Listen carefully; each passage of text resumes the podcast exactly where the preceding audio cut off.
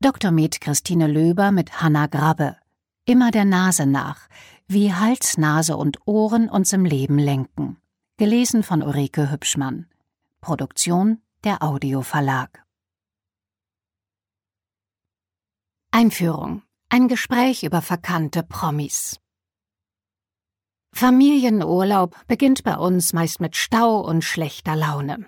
Mein Mann kann keine Benjamin Blümchen-CDs mehr hören und ich weiß leider auch nie, wann wir endlich da sind. Im vergangenen Sommer versuchte ich, die Stimmung mit einem Quiz zu retten. Weil mir spontan keine gute Quizfrage einfiel, fragte ich, habt ihr euch schon mal mit eurer Nase beschäftigt? Mein vierjähriger Sohn gab an, gerne seine Popel zu essen. Seine etwas ältere Schwester erklärte, wie man bei Nasenbluten möglichst wenig Sauerei macht, und mein Mann schilderte das Schneiden von Nasenhaaren.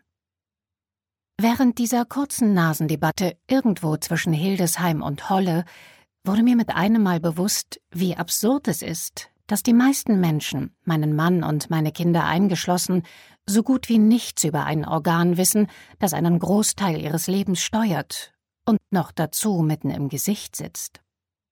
Ich finde das irgendetwas zwischen erstaunlich und empörend. Schließlich managt unsere HNO-Abteilung einen Großteil unseres Alltags. Drei unserer fünf Sinne sind hier angesiedelt. Neben den Augen bilden Nase, Ohren und Rachen unsere wichtigste Verbindung zur Außenwelt. Wir riechen, wir hören, wir schmecken, wir sprechen. Man kann sich diese hektische Schnittstelle zwischen unserem Außen- und Innenleben wie ein Empfangszimmer des Gehirns vorstellen. Die Nase und ihr Team bestimmen zu einem erheblichen Teil darüber, was im Chefzimmer unserem Gehirn geschieht, was wir denken, was wir fühlen. Unser Geruchssinn entscheidet mit darüber, mit wem wir Kinder zeugen und was wir einkaufen. Unsere Stimme entscheidet über Karrieren, sie überzeugt, verführt oder schläfert ein. Und unser Hörapparat ist nicht nur in der Lage, gleichzeitig Vogelgezwitscher und das Gemecker unserer Kinder wahrzunehmen, sondern legt gleich nebenan im Gehirn auch fest, was davon für uns wichtig ist.